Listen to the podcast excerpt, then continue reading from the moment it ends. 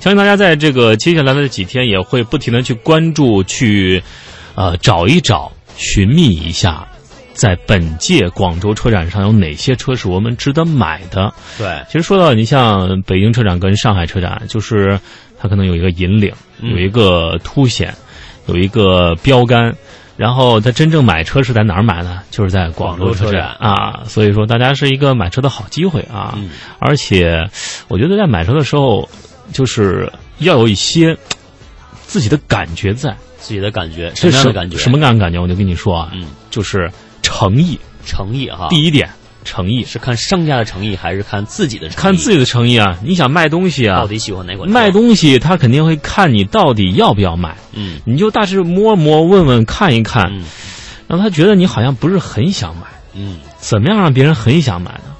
就是围着这个车呀，一直转，一直看，看得很仔细。对，前后左右啊，上下啊，趴在底盘底下看，仔细看，然后还得有一些标志性的话语，就是说。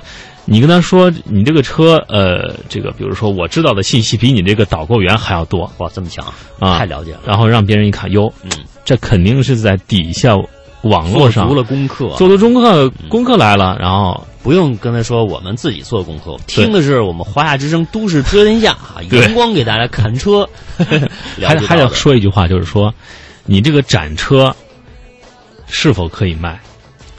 展车一般都会擦的倍儿亮，对，一般都是轮胎也是保养特别好，对，天天擦，对，一般就是这个。我觉得要是买展车的话，要比私下的车要更好一点，嗯，因为他会挑最无瑕疵的，对，然后展出来，然后帮你擦的很干净，嗯，呃，你如果说这个展车已经出售了没有啊？你先问问，或者说展车卖不卖？嗯，啊，这个我觉得是比较。就是在你说了一些其他东西的时候试了之后，让别人觉得你是比他还专业了之后，我觉得这一步就是基本能让对方感觉出来你要买了，也有诚意了哈。而且这个展车呀，除了呃毫无缺点、没有瑕疵、非常完美之外呢，它这个价格应该也会稍微便宜一些。因为我们一般去家具城买家具哈，哎，我买你这个展览的，呃，这个展台上的。啊，一般都会非常便宜，因为它经过了风吹日晒啊，经过了大家的触摸啊、观看啊。其实还有一个好处，就是它的味儿啊已经放没了，啊，就特别的环保了。大家都给你吸完了吗？哎，呃，所以你说这个比较实惠，也能够看出你要真想买展车，说明你这个人真的是诚意十足。嗯，而且还有一点就是对比，嗯，你比如说同样一个价位啊，你拿了一个，比如说宝马一系，你拿了一个奥迪 A 三的，嗯。拿了一个奔驰 C 级 GLA 的，嗯，你过去说，哎，嗯，我现在手头有几款车，嗯，有点纠结，到底买哪辆呢？嗯，但这话让别人看听到，这感觉也让别人看到，就是说你已经是关注了好几辆了，在诸多呃汽车当中犹豫不决，对，就是这种感觉，对对方这个导购就说，哦，这是要买车，对，这是真心实意的要买。除了做足功课以外，还进行了一个横向对比，横向对比，竞品的对比。对，嗯，接下来第三关就是砍价。对，啊，这是我个人的小经验。鹏飞，你有什么经验？经验也就差不多吧。一个这砍价其实非常的关键哈，嗯，因为在这个车展上，它价格一般啊，特别是在我们深圳车展、广州车展，价格给的是非常的实惠。其实呢，还有一个呃。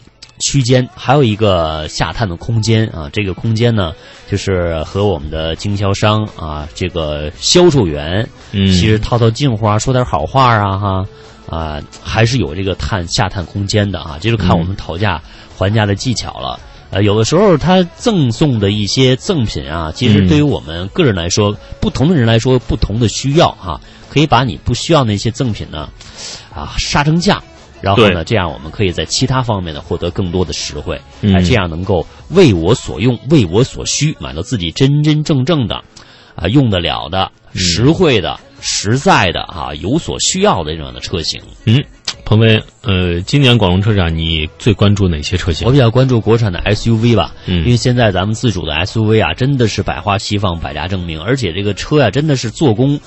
呃，外形来说越来越漂亮啊，做工越来越精致，内在的匹配的技术标准哈有点啊，逐渐的往高端去发展啊，像合资的，像甚至是进口品牌车型，咱们都不输于人家。对，呃，你看，我觉得现在关注这么几款吧，啊，都是大家可以啊，在广州车展见得着的、摸得着的，呃，而且如果说想买的、想出手的话，大家也是可以考虑的哈。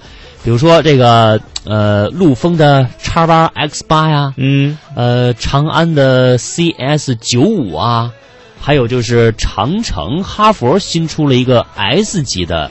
呃，车型啊，这个更加运动化。还有就是我们的宝骏的五幺零啊，嗯，哎，这车不管外观上啊，配置、内饰上配置方面啊，我觉得都是非常的可圈可点。嗯，我特别对这个 CS 九五啊有点感兴趣了，因为咱们一直关注哈，这个除了哈弗 H 六以外呢，销量呃更靠前的就是 CS 七五。那九五呢，尺寸更大了，外观呢更霸气了。嗯，呃，从它的侧面车身啊。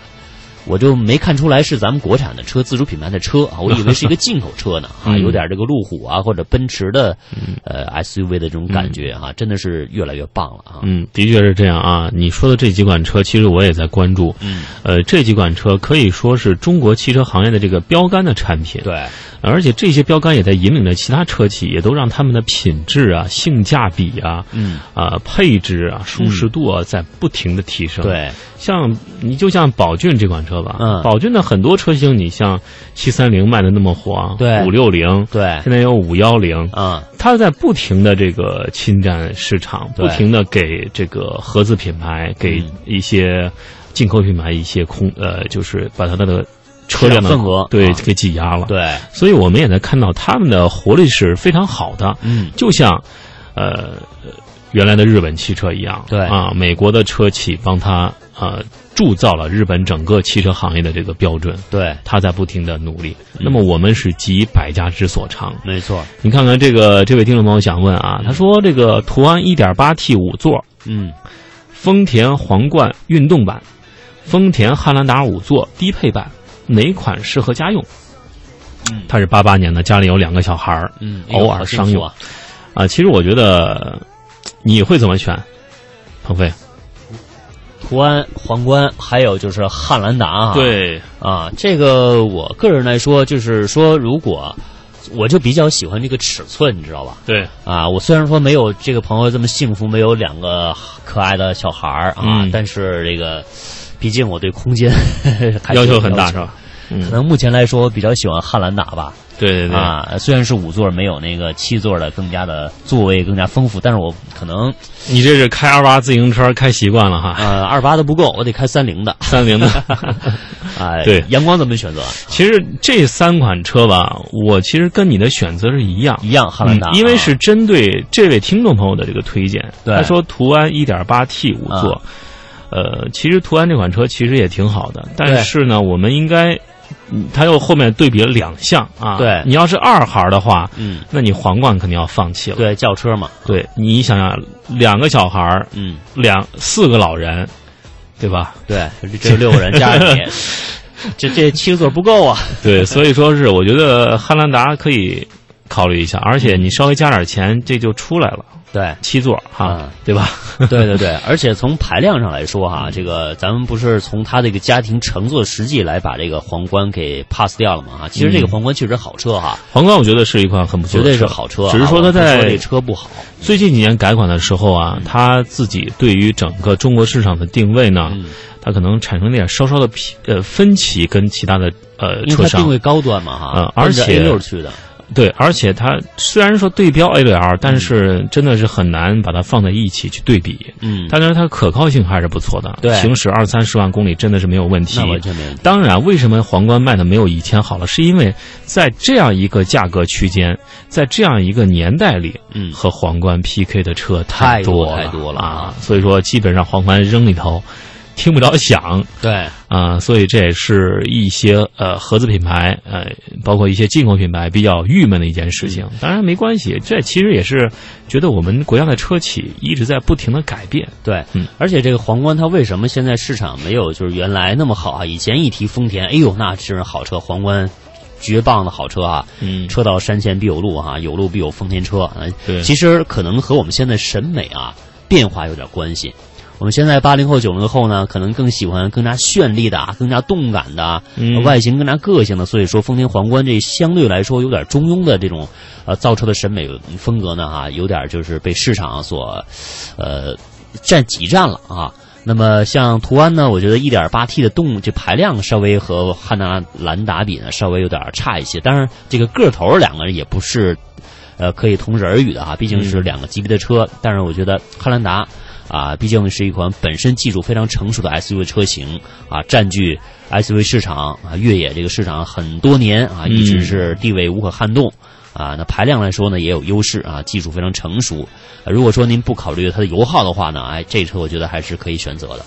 嗯，对啊、有位听众朋友晒出了自己的皇冠啊，哎呦，羡慕啊！对，好车呀其实我觉得这款车还是很不错的，不要伤心，是因为对，皇冠在原来的时候，在呃九十年代，嗯，呃，包括二零零几年的时候，那些年，我觉得它是真的是有一种所向披靡，在这个区间。但是现在新车越来越多了，它可能它的表现力。